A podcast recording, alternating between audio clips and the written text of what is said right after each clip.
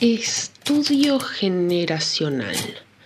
Dícese del análisis de los determinados grupos etarios teniendo en cuenta los aspectos de origen, contexto geográfico y el impacto de los eventos que marcaron la historia de la humanidad. no me entra en un tweet. Ahora en tus oídos, Análisis Millennial.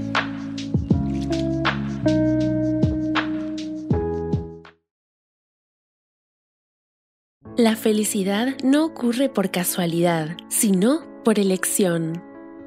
Ser feliz no consiste en hacer lo que quieras, sino en amar lo que haces. La felicidad es el objetivo, no el camino. Nací para ser feliz, no para ser normal.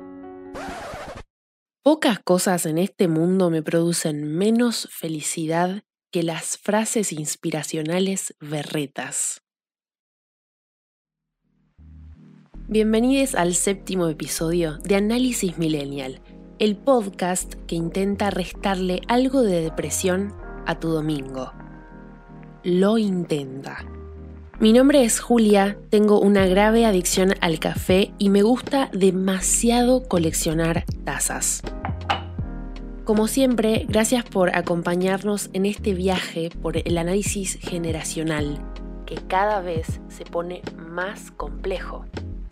Especialmente hoy que vamos a hablar del estado anímico más malinterpretado de todos, la felicidad. Pero primero, les preguntamos a ustedes, las generaciones, qué es la felicidad y qué les hace felices.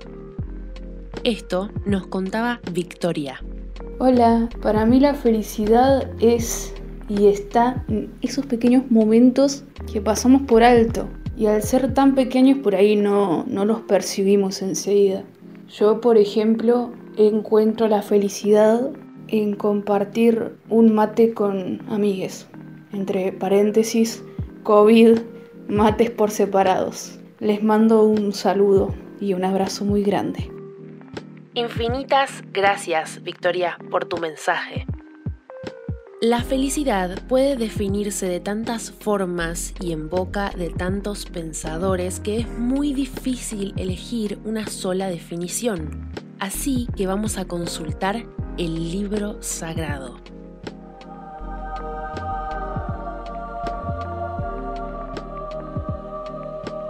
El diccionario define a la felicidad como estado de grata satisfacción espiritual y física, o persona, situación, objeto o conjunto de ellos que contribuyen a hacer feliz. Felicidad puede ser el desayuno al sol una mañana de otoño, tu mascota moviendo el rabito, terminar esa carrera que te costó tanto, conseguir ese puesto laboral que soñabas, o algo mucho más simple, como dar al fin con el muñequito que te faltaba de la colección. Felicidad en sí no tiene una sola forma de verse, de sentirse puede encontrarse en todos los momentos, incluso los más difíciles. Y sin duda, algo que le reconozco a la comunidad inspiracional de Pinterest, la felicidad no es una forma de vivir, sino un estado, un momento, una situación. No se vive en felicidad, tanto como no se vive en tristeza. Ahora, antes de que me agarre el delirio místico, filosófico y me ponga a plantear en un nivel metafísico y consciente del cuerpo y los planos de la realidad qué es ser feliz, podemos estar todos de acuerdo que la idea de ser feliz cambió mucho a lo largo de los años. No son las mismas metas, no son los mismos sueños, no son las mismas circunstancias. Así que, sin más preámbulos, ¿qué hace felices a las generaciones? Estoy feliz y enojado. Como siempre, hablamos en términos generales porque no podemos definir qué es la felicidad para una persona, menos para una generación entera. Pero lo que sí podemos definir mejor es qué eventos o metas lograron las generaciones pasadas y actuales apuntando a esa felicidad. Como siempre, estás invitada a seguir el programa con nuestra línea de tiempo generacional. La encontrás en la descripción. Las sociedades occidentales entienden por felicidad metas bastante parecidas. El trabajo ideal, la familia unida, las actividades de ocio equilibradas con las responsabilidades y obligaciones y por supuesto la expresión o desarrollo de vínculos afectivos que nos sean significativos. Y hoy quiero compartir con ustedes una historia de amor, una historia de vida. En el siglo XIX, la felicidad estaba relacionada al desarrollo de la persona como ciudadano como sujeto de una comunidad que comparte con otros y produce a la vez que aprende o disfruta. Con el paso de los años esos conceptos fueron cambiando y como sociedad aprendimos a valorar otras cosas que nos ofrece esta realidad. Y eso marca diferencias entre nosotros. Por eso no es muy raro escuchar a las generaciones anteriores, un baby boomer o un X, cuestionar los modos de vivir de las generaciones menores, tal y como ellos cuestionaron a los mayores en su momento. Es innegable que las cicatrices que dejan los enfrentamientos armados comprometen mucho más que la economía o la política de una nación. Las guerras nos cambian como sociedad. Entonces, así como las generaciones tradicionalistas fueron arrebatadas de su juventud por la Primera Guerra, lo mismo le sucedió a la generación silenciosa después de la Segunda. Felicidad para un joven de 25 años en 1940 era no ser enviado a combate. O quizás sí. Quizás felicidad significaba defender a su nación en lo que él creía un enfrentamiento justo. Felicidad para su madre era verlo regresar a casa en una pieza. Felicidad para su pareja era saber que quizás, si regresaba, podían construir un futuro juntos. Es un concepto tan amplio como uno quiera pero al mismo tiempo las oportunidades eran bastante reducidas. A mediados del siglo XX era muy común quizás que los niños, niñas y jóvenes abandonaran sus estudios secundarios, incluso primarios, para darle lugar a las labores del hogar o el trabajo. El trabajo infantil no era un concepto que tuviera un sentido negativo, los niños y niñas ayudaban a sus mayores y tenían que aprender el oficio familiar para poder mantener a flote el negocio, el ingreso de dinero. Y así poder crear un hogar a futuro. Era una vida de bastantes sacrificios y esfuerzos, porque realmente se priorizaban otras cosas antes del disfrute o el crecimiento personal. Se trabajaba de lo que había, se aprendía trabajando y el oficio era lo que más se respetaba. Aún así, sacrificios, heridas y enfrentamientos a un lado, cuando el canal Telemadrid le preguntó a un grupo de mayores, todos sobre 90 años, si sus vidas habían sido felices. Esto contestaron. Yo siempre he sido feliz desde que he nacido. Yo he tenido una vida muy feliz, no lo puedo remediar, ni lo niego nunca. Yo he vivido muy feliz toda mi vida. Y he, sido muy feliz, muy feliz, trabajando. Afortunadamente he sido siempre feliz y he sido el hombre de la suerte. He sido muy feliz con mi marido. desde que le conocí. Bueno, en la juventud también fui feliz. Esa es la verdad. Y he sido muy feliz hasta que murió mi marido. No he tenido disgusto, no he tenido nada. Mi vida ha sido, a los 18 años me he puesto a trabajar y luego pues me he casado a los 27 años y he sido feliz. Pues mira, hay una cosa que eso sí puedo presumir. Nunca me he aburrido. Si me ha tocado estar en casa, pues me he buscado leer, hacer punto, eh, escribir, que también he escrito alguna cosa. O sea que, que nunca me he aburrido. Estás escuchando Análisis Millennial. Quédate un ratito más. Sabiendo que las generaciones entienden la felicidad de manera muy distinta, según el contexto y las experiencias, entendemos que las diferencia unas de otras. Al finalizar la Segunda Guerra Mundial, las sociedades occidentales experimentaron cierto impulso hacia el consumismo y las comodidades. La guerra la ganó el capitalismo y su objetivo era que la gente fuera feliz teniendo siempre en cuenta sus posesiones y pertenencias. Así crecieron les boomers.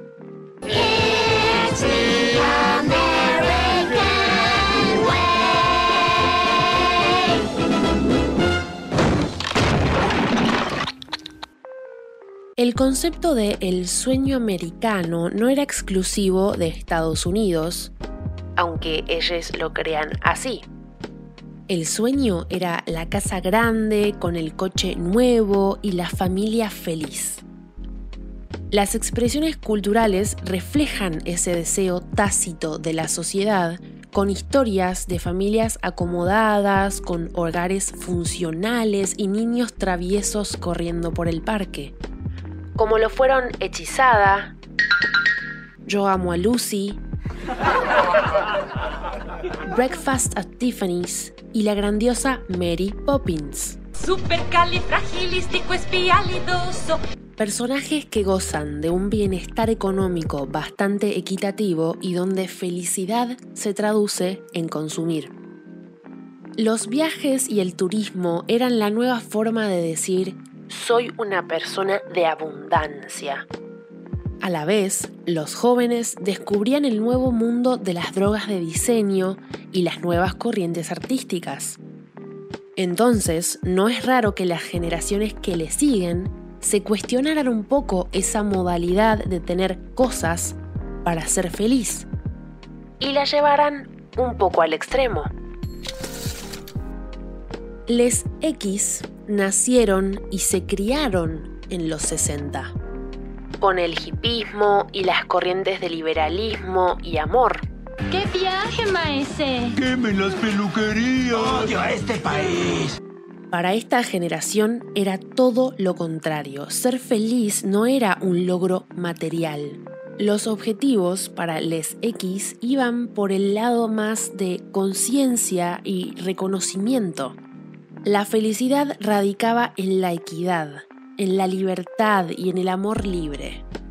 No existen ataduras del cuerpo al mundo material y cumplir los sueños implicaba llegar a imponer, no, imponer es violento, a establecer de forma masiva estos ideales de amor y paz en el mundo. Amor, amor, amor,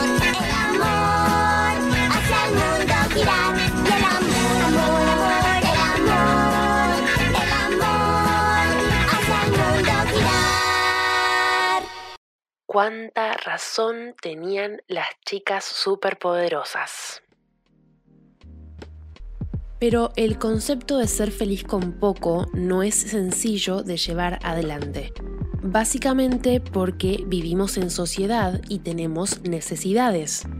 Es muy sencillo hablar de la felicidad y los caminos de realización personal en la vida cuando uno no sufre hambre, tiene un techo, tiene bienestar.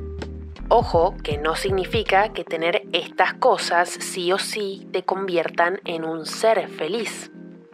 La felicidad va más allá de lo que necesitamos como seres humanos. Que tus derechos estén cubiertos no es una suerte, es justamente un derecho. Por eso creo que el hecho de tener ejemplos de contraste tan marcados, como lo son les boomers y les X, permitió a les millennials nacer y crecer con otras ideas de felicidad. Una de las palabras que mejor define a la generación millennial es equidad. Les Y entienden a la felicidad como un equilibrio entre muchas partes, no solo materiales, no solo espirituales. Y sumado a ese equilibrio está el factor del otro como figura de derecho, de equidad. Es decir, no existe la felicidad en sociedad si solo yo estoy feliz. No es coincidencia que en los últimos 20 años las minorías oprimidas, los pueblos discriminados y las disidencias hayan encontrado tal espacio de expresión y asentado su lugar en las luchas sociales y políticas. Les millennials crecieron, crecen, crecemos, en una realidad que no es justa buscando la forma de ajustarla. Obviamente no somos perfectos, como no lo es ninguna generación. Tenemos mucho por lo cual seguir trabajando. Pero si hay algo que creo que se le puede reconocer a la generación hija de los 90, es que nacimos en un mundo donde, por ejemplo, la homosexualidad era un estigma y hoy tenemos una adultez donde es totalmente lo contrario. Y obviamente ese no es nuestro logro. No lo hicimos nosotros. A les Y les criaron les X y les boomers. En ellos está también esa chispa que logró lo que hoy, creo yo, es una sociedad más justa. Estás escuchando Análisis Millennial. Quédate un ratito más. Pero lo que alcanza una generación no es absolutamente nada si las generaciones que le siguen no lo fortalecen, no lo mantienen. Y acá el por qué creo yo que les Z van a salvar al mundo, a su manera. Les que nacimos en los 90 aprendimos y crecimos con conceptos viejos, con ideas algo anticuadas o conservadoras. Y aprendimos a cambiarlas, a ver más allá y a abandonar la idea de que se puede ser feliz en soledad. Les centennials, en cambio, nacen en ese contexto, donde la mentalidad de masas cambió por lo tanto nacen con otra cabeza. Sin los prejuicios y sin los miedos, son los que van a mantener y a trabajar por esos cambios y esa equidad. Les centennials no tienen miedo a pararse delante del abuelo o abuela boomer y cuestionar sus privilegios. Ok, boomer.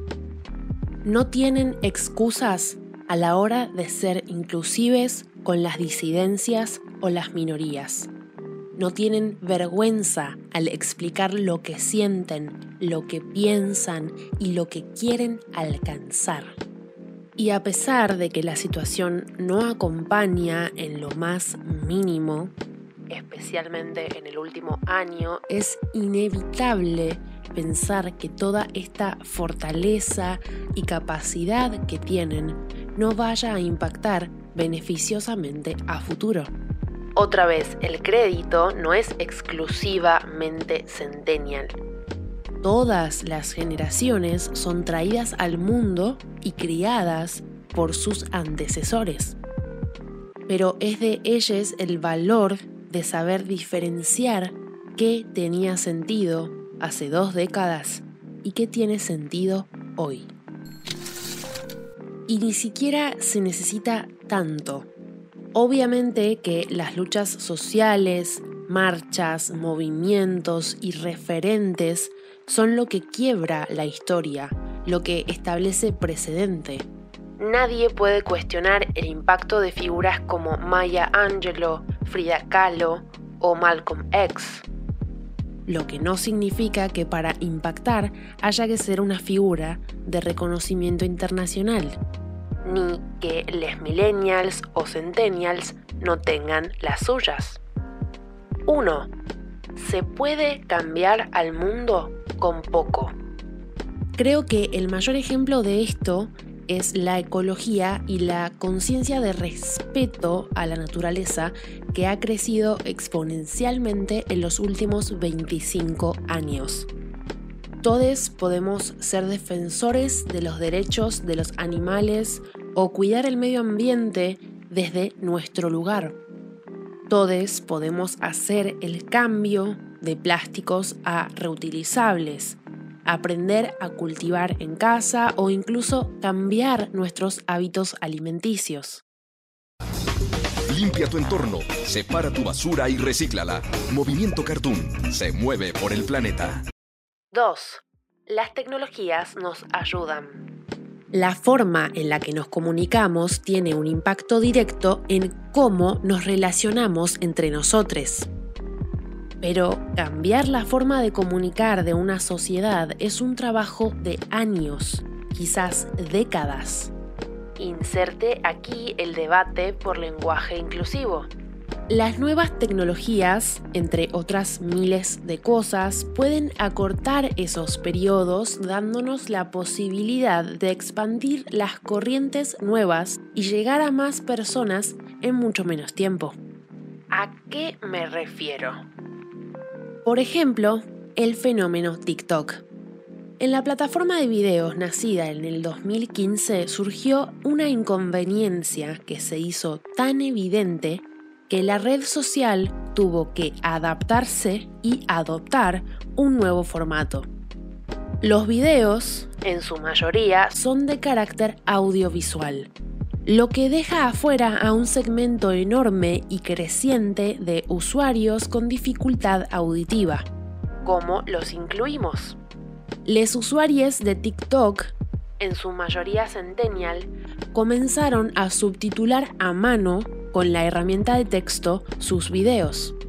No importa si era solo música u onomatopeyas o monólogos larguísimos se tomaron el trabajo de difundir y de insistir con la falta que significaba no tener closed caption, tanto así que la plataforma lo incluyó. Ahora el closed caption se puede incluir en los videos de forma automática. Parece algo pequeño, pero no lo es. UNE no sabe de lo mucho que se puede quedar afuera una persona hasta que no vive sus dificultades. Y ese no fue el único cambio. También se desarrollaron alertas para personas con fotosensibilidad, tal como lo hizo Netflix o Amazon Prime. Alertas de disparadores, como pueden ser imágenes violentas o gráficas para los usuarios con traumas o dificultades psicológicas. Y la herramienta Text to Speech, que automáticamente lee los textos ingresados para aquellos que tengan dificultad visual.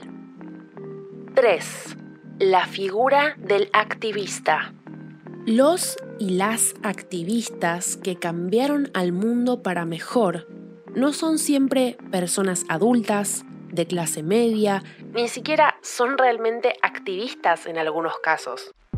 Uno, desde su lugar, puede defender activamente los intereses de un movimiento social, participar, educar y trabajar por sus metas. Y al mismo tiempo, mantener una vida, un trabajo, una cotidianeidad. La figura de ese hombre o esa mujer que lo dejaba todo por su causa, no solo radicalizaba un poco los movimientos, sino que desfiguraba a la persona ya no era un hombre o una mujer, era un militante, un activista.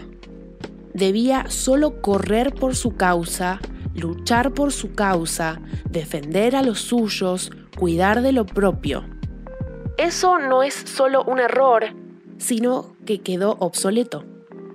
El discurso actual de todos podemos generar impacto es importantísimo, no solo porque invita a cualquiera a formar parte y no sentirse que debe ser un sacrificado por defender una causa, sino porque implica que en la vida uno no defiende solo una corriente de pensamiento y ya. No se es ecologista y ya. No se es activista por los derechos de la comunidad LGBT y ya. Se puede ser ambos. Se puede ser todos. Y se puede ser desde casa. Desde tu círculo de amigues. Desde tu lugar. En conclusión, ninguna generación es más feliz que otra. Ninguna generación se las sabía todas, ninguna generación es perfecta. Lo que importa, lo que ayuda, lo que impacta, lo que nos mejora como personas, como sociedad, es mantener el foco en crecer, ampliar nuestros objetivos, mirar hacia adelante con ojos de cambio y no de conformidad. O sea, ser feliz es crecer. O comer chocolate. Esto ha sido todo por hoy, amigues generacionales.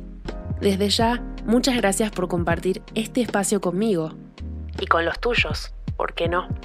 Si todavía no nos seguís en nuestras redes sociales, aparte de preguntarte qué haces que no nos seguís en nuestras redes sociales, deberías hacerlo. Nos encontrás en Instagram y en Twitter como arroba an-mi-podcast.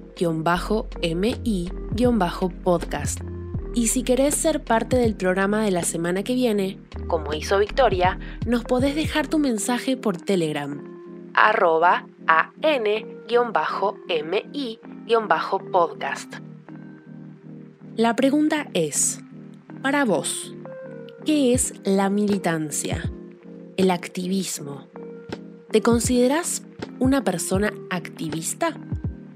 Análisis Millennial es posible gracias al trabajo técnico de arroba sotus17, S-O-T-T-U-S 17, y al trabajo de gráfica de dg.fine, dg.fine.